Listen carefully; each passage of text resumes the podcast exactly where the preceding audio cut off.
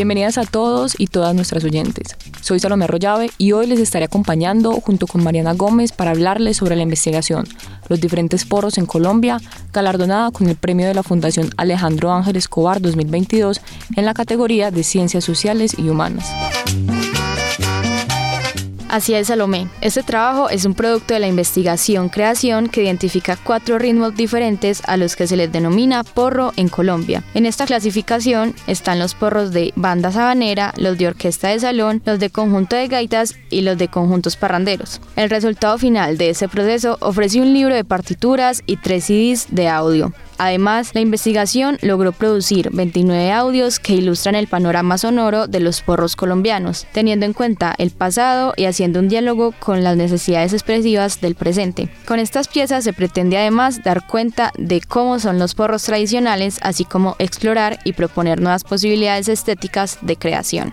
Los autores de esta investigación son Juan Sebastián Ochoa Escobar, Jorge Otero Manchego, Férico Ochoa Escobar, Alejandro Ochoa Escobar, Carlos Javier Pérez, Carolina Santamaría, Urián Sarmiento, Claudia Inés Gómez, John Santiago Palacio y Alejo García.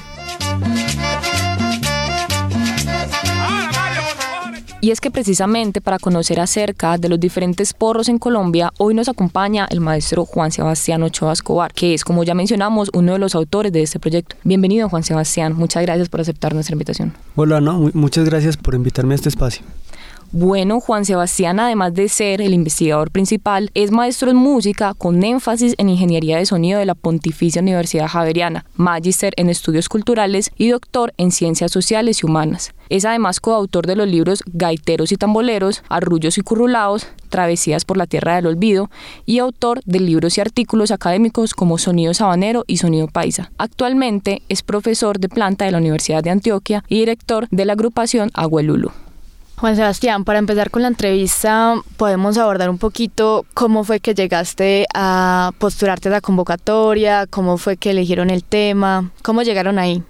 Bueno, eh, la convocatoria que obtuvimos para este proyecto de investigación fue la convocatoria Investigarte ofrecida por el Ministerio de Ciencia y Tecnología, MinCiencias en 2019 y fue la primera vez que el ministerio ofreció becas eh, de investigación en artes. Y cuando nos enteramos de esta convocatoria decidimos aplicar a ella y el tema lo, digamos, lo, lo teníamos como muy fácil de pensar porque nosotros ya en 2017 habíamos publicado un libro yo lo publiqué con mi hermano Federico y con el coleccionista Carlos Javier Pérez, eh, ambas, ambas personas con las que también trabajamos en este nuevo proyecto. Y ese libro de 2017 fue sobre las músicas que en Colombia llevan el nombre de cumbia. Se llamó El libro de las cumbias colombianas. En esa oportunidad hicimos un rastreo por cuáles son aquellas músicas que en Colombia llevan el nombre de cumbias. Así que para este nuevo proyecto lo que pensamos fue hacer algo similar, pero mm, ya no con cumbias sino con porros. ¿Cuáles son aquellas músicas que en Colombia llevan el nombre de porros. Como se trataba ahora de una investigación, creación, además de un libro en el que tenemos la transcripción y tipologización y características de cada uno de los cuatro tipos de porro que encontramos, también creamos unos discos, eh, tres discos de audio en los cuales hicimos composiciones y arreglos mm, de los diferentes porros en Colombia. Juan Sebastián, cuéntanos entonces a qué se le denomina porro en Colombia, cómo se caracteriza el porro y qué es eso que lo puede identificar, digamos, una persona del común que dice esto es cumbia o esto es espacio vallenato o esto es porro. ¿Qué es ese elemento que caracteriza el porro? Bueno, realmente no hay un elemento que caracterice el porro porque lo que encontramos fue cuatro músicas diferentes que llevan el nombre de porro. Así que se podría hablar de que son músicas tocallas. Hay unos que son más conocidos que otros. Los porros de orquesta de salón son de los más conocidos en el país. Estamos hablando de orquestas como las de Lucho Bermúdez, Pacho Galán, El Mundo Arias. Mucha de esa música la escuchamos mucho en diciembre. ¿Qué diferencia en las orquestas a los porros de las cumbias? Hay algunos marcadores que son un poco técnicos eh, de explicar, pero lo que sí es importante saber es que la mayoría del repertorio que grabaron las orquestas de música tropical en los años 40, 50, cuenta fueron porros y grabaron muy poquitas cumbias. Así que mucha de la música que escuchamos en diciembre que creemos que es cumbia realmente eran porros. Como por ejemplo Carmen de Bolívar, de Lucho Bermúdez, Sal si puedes, San Fernando o El Toro Negro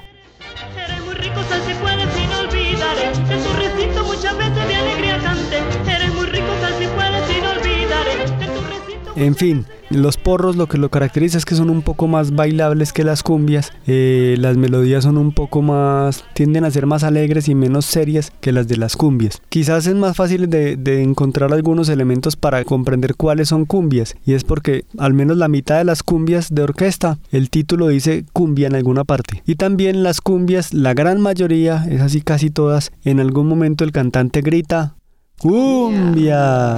Sí, entonces como que le van diciendo a uno, le, quieren, le, aclaran al oyente, ojo porque esta sí es cumbia. Los porros nunca tienen ese tipo de grito. Las bandas de viento, em, que aquí en Antioquia llamamos mucho papayeras, pero en el Caribe se llaman más pelayeras o sabaneras, también tienen un tipo de porro muy reconocido eh, y se, se emparenta mucho con el porro de orquestas. Eh, ahí hay mucha relación en los ritmos, en los tipos de melodías, y, pero es música instrumental. Luego tenemos los porros de gaitas, que es una música que se hace sobre todo en los Montes de María, que aunque tenga el nombre de porro también, la, rítmica y la melodía y las armonías son muy diferentes a los de los porros de banda y de orquesta. Y por último, los porros de los conjuntos parranderos antioqueños, del, eje cafetero sobre todo, que en, en nuestros conjuntos parranderos, esa música picaresca que se escucha mucho en diciembre, el porro parrandero se reconoce sobre todo porque la rítmica es como muy infantil, casi diría yo una rítmica muy básica en las melodías. Un ejemplo fácil es El Arruinado, que dice: Si tuviera plata no le uno, pero de mala no hay parrilla. Pa para pa pa para pata pa pa para pata pa pa para pata pata y casi todos los porros parranderos tienen ese tipo de rítmica. Tarantante, tan tan tan tan tan tan tan que es casi como muy básico, es casi como una música infantil. Incluso Juanes sacó una canción así en ese mismo ritmo que dice algo así como Si tú me pagas con eso, yo ya no te doy más de tu amor. Si tú me pagas con eso, pa para patam pan tampa. Es ese tipo de, de ritmo. Entonces hasta Juanes hizo un porro parrandero. Si tú me pagas con eso, yo ya no te doy más de tu amor. En la investigación había escrito algo sobre la tensión que existe pues como entre el porro y alguna otra música en ciertos territorios, ¿cierto? Por ejemplo, decía sobre la tensión de porro y el paseo vallenato. ¿Nos puedes hablar un poco de esto, de lo que encontraron en la investigación? Cuando estuvimos mirando los diferentes tipos de músicas que se llaman porro, nos basamos principalmente en la colección de Carlos Javier Pérez, uno de los de las personas que nos ayudó en el grupo de investigación. Carlos Javier Pérez es un coleccionista de música tropical colombiana, el más, el más grande coleccionista que hay en el país de esta música, que tiene probablemente más de 25 mil LPs casi todos de música tropical. Y entonces nos basamos mucho en la colección de él y en su conocimientos de, su colección y estas músicas para hacer un rastreo, mirando los discos, mirando los LPs, qué músicas decían se etiquetaban como porro. Y una que salió en el momento de, de la investigación fueron los porros en guitarra, al estilo de Pablo Flores. Pablo Flores es un, cantante de Ciénaga de Oro, cantante compositor, que se ha hecho muy famoso por sus porros en guitarra. Pero resulta que cuando empezamos a mirar qué, qué otros músicos estaban haciendo porros en guitarra, nos encontramos que casi que se reducía la tradición a Pablo Flores, a lo que hacía Pablo Flores. Y resulta que además la manera como él canta sus porros en guitarra es prácticamente lo mismo que un paseo vallenato. La, distinción musical es casi imperceptible. Eh, entonces por eso no incluimos dentro de la investigación los porros en guitarra porque mm, consideramos que es difícil hablar de una tradición musical de un solo autor.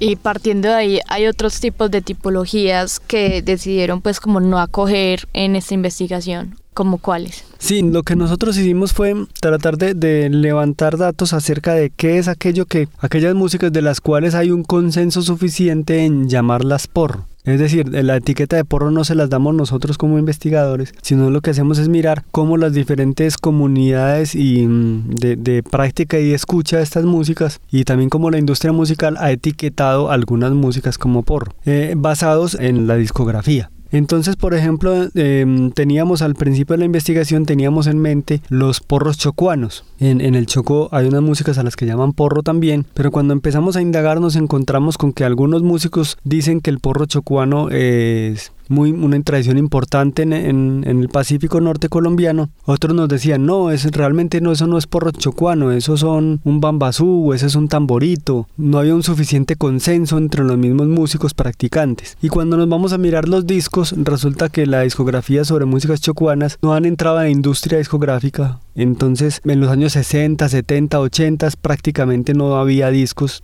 de música chocuana, no se conseguía eso. Y ya como hacia los 80s, 90s y en este siglo, los músicos han empezado a sacar CDs, pero autoproducidos. Y los CDs no suelen contar con al lado del nombre el género musical al que pertenece la canción. Entonces si tomábamos los, la información de los CDs no obteníamos información sobre los géneros musicales. Entonces ante el no consenso de dentro de las comunidades de práctica, pues mal podíamos nosotros eh, etiquetar esas músicas como porros si, si dentro de sus mismas comunidades no había un acuerdo sobre eso. Bueno, Juan Sebastián, y alrededor del porro también se han configurado identidades sociales, ¿cierto? Así como la identidad social también ha configurado pues como toda la música dependiendo de las regiones. ¿Ustedes qué encontraron sobre esto en la investigación? Vuelve y juega, depende del tipo de porro del que estemos hablando, ¿sí?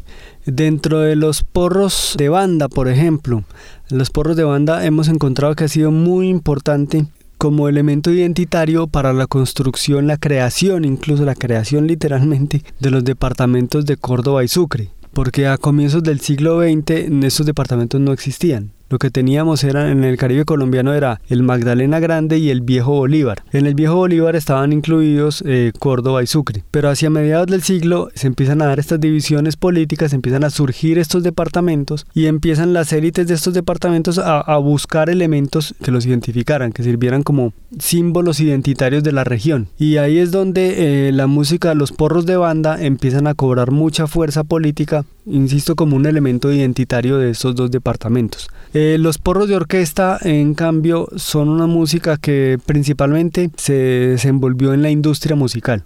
Son músicas de industria. Y con industria me refiero no solamente a los discos, sino también eran orquestas que se movían mucho en la interpretación de música en vivo en hoteles y en clubes sociales y en radio. Esos eran sus espacios privilegiados. Mientras que cuando uno va a ver los porros de gaita, por ejemplo, los porros de gaita, toda la música gaitera ha sido una música que todavía no ha logrado ingresar a, la industria discográfica, digamos, principal. Ah, cada vez hay más discos, pero son casi siempre autoproducidos y de escasa circulación. Sigue siendo una música que tiene mucho sentido dentro de sus comunidades locales de interpretación y escucha. Juan Sebastián, me surge como la inquietud de qué instrumentos podemos encontrar en este tipo de ritmos, cómo podemos identificar también esos sonidos, cómo funciona eso. Claro, eh, cada uno de estos porros tiene un formato instrumental diferente y podríamos incluso hacer el ejercicio de escuchar un poquito de, cada uno de ellos, ¿sí? Eh, para los porros de banda, estas bandas de vientos habaneras tienen una formación de trompetas, trombones, bombardinos, clarinetis dentro de la parte melódica y en la percusión bombo redoblante y platillo. Algunas bandas también incluyen la tuba, pero sobre todo para grabaciones, en vivo no tanto. Podríamos escuchar uno de los porros de banda que, hicimos en el proyecto, composición de, nosotros, eh, tratando de que sonara muy tradicional, muy al estilo clásico de las bandas, y podríamos escuchar el porro Las Dos Marías.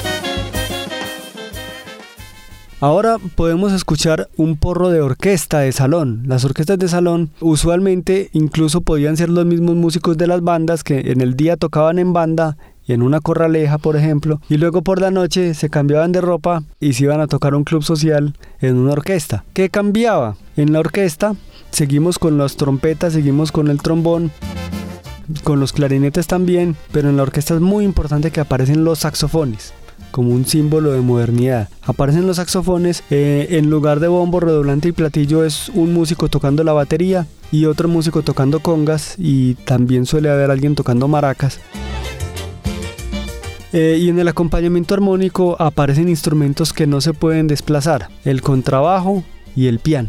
Que también son un símbolo de estatus en, los clubes sociales precisamente porque son instrumentos no callejeros. Ese es el sonido típico de las, de las orquestas como Lucho Bermúdez, Pacho Galán. Podríamos escuchar aquí como ejemplo uno de los porros que compusimos para el proyecto, tratando de imitar un poco el estilo de composición y arreglos de Lucho Bermúdez, y es el porro que se llama Dicen.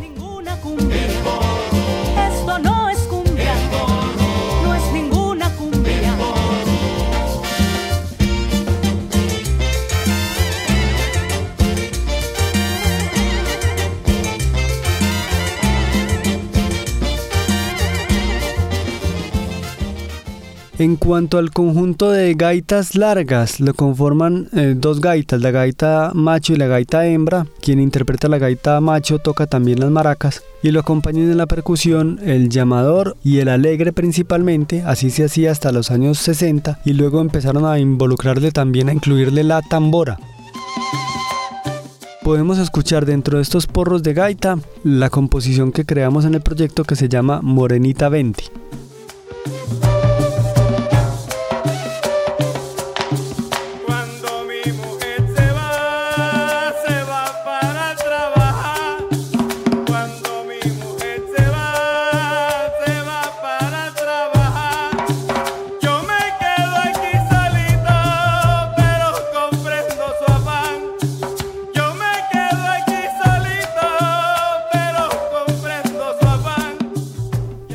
Para los porros parranderos, los porros parranderos del eje cafetero suelen tocar con guitarra, requinto, una percusión menor que puede ser bongos, a veces timbal y a veces alguna campanita o guacharaca importante también. Y voces, básicamente ese es el formato que, que se usaba en los años 50. En años más recientes se le ha incluido el bajo eléctrico también.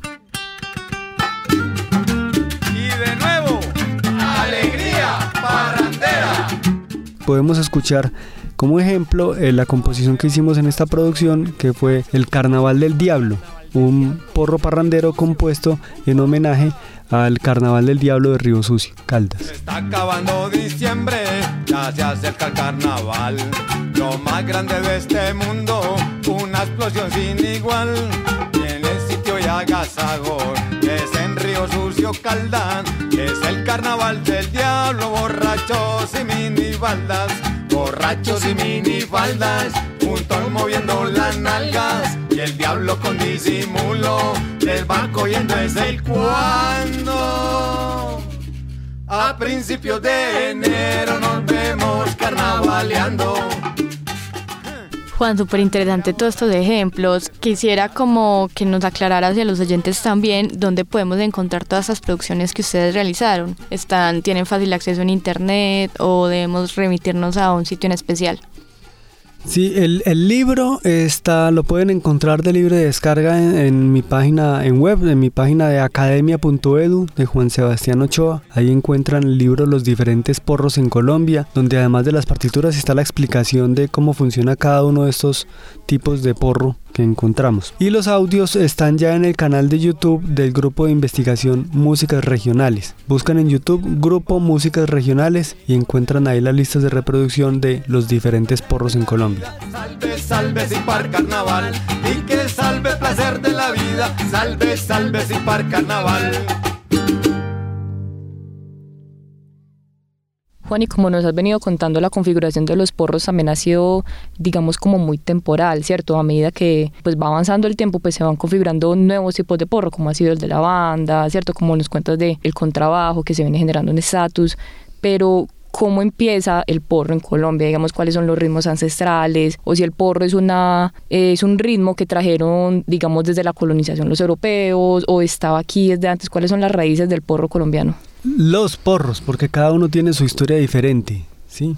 Los porros que primero surgen son los porros de banda. Surgen hacia finales del siglo XIX o comienzos del XX y es una invención que hacen los músicos de la región, que ya las bandas venían tocando músicas europeas, músicas de danzas europeas como polcas, mazurcas, valses y algunas danzas norteamericanas como el foxtrot. Y luego em, no se sabe bien si a finales del siglo XIX o comienzos del XX empiezan los músicos a crear sus propias músicas, a componer sus propias canciones y surge esta idea de porro de bandas. Casi al mismo tiempo surgen los porros de orquesta. Eso en cuanto a porros de banda y de orquesta. Por el lado de los porros de gaitas, como decía, es otra música diferente. No sabemos su génesis, su origen, es, es una creación local, digamos, de los Montes de María porque es que las músicas tendemos a pensar que es una evolución del pasado, pero no necesariamente es así. A veces las expresiones culturales son surgen, emergen, obviamente influenciadas por, por otras cosas que estén sonando por ahí, pero no necesariamente es una evolución de algo anterior, sino que puede ser el invento o la creación de algo nuevo. Y por último, los porros parranderos también son de los años 50 y como toda esta música parrandera, eso tiene mucho mucho de vallenato, pero tiene mucho de carranga. Eso es un revoltijo de cosas y en últimas también hay un importante aporte de creativo de los músicos que en ese momento se estaban inventando nuevas músicas. Juan Sebastián, de manera un poco como anécdota, mm, ¿qué fue lo más difícil en esta investigación? Lo que les costó un poquito más, los retos que enfrentaron. Digamos que ustedes fueron a las comunidades. No, el, el trabajo fue casi todo hecho en pandemia. Y afortunadamente para nosotros eso no fue una dificultad porque desde el inicio lo habíamos concebido como un trabajo a distancia, ya que es un trabajo realizado entre una universidad en Cartagena, la Universidad Univac en Cartagena, una corporación Sonidos Enraizados en Bogotá, otros músicos que vivíamos en Medellín y de hecho pues no todos en Medellín, uno, Claudia Gómez por ejemplo vive, en Envigado. Entonces desde el principio sabíamos que íbamos a hacer el trabajo bastante a distancia. Carlos Javier el coleccionista vive en Montería. Entonces estábamos hablando como de cuatro o cinco ciudades en las que concebimos el proyecto, entonces sabíamos que íbamos a trabajar virtualmente y apenas eh, íbamos a empezar la investigación pues em, empezó la pandemia, pero eso no nos afectó mucho el trabajo. Quizás el, el punto más complicado fue cuando llevábamos ya un poco más de un año de la investigación y ya teníamos que empezar grabaciones en estudio y ahí sí teníamos que juntarnos. Ahí sí no nos tocaba llamar músicos, entrar a estudio. Nos tocó aplazar un poquito esa, esa parte, nos tocó aplazarlo un par de meses más de lo que lo teníamos planeado precisamente como dándole tiempo a que, a que se desenvolviera un poco más amablemente el tema de la pandemia. Pero una vez pudimos ya viajar, eh, pues nos fuimos a, Cartagena a realizar unas grabaciones con orquestas y grupos de gaita en Cartagena y luego estuvimos en Santa Elena grabando un percusionista también y, y en el retiro grabando Claudia Gómez. Esa parte fue un poquito complicada porque también nos tocaba tener mucho todavía los protocolos de, de cuidado y eso pero pues afortunadamente todo salió bien sin, sin contratiempos y no, no hubo nada que lamentar por ese lado. Súper bien, ¿quién lo diría que en un momento tan decisivo pues como de la humanidad en sí haya surgido sin problema la investigación? Juan, hay algo que me llama mucho la atención y es que entre los autores de la investigación aparecen tres Ochoa Escobar. Como tú mencionaste, Federico es tu hermano, pero también tenemos a Alejandro Ochoa. ¿Cuál es la relación ahí? ¿Cómo llegan los tres a ser parte de la investigación y de estudiar la música?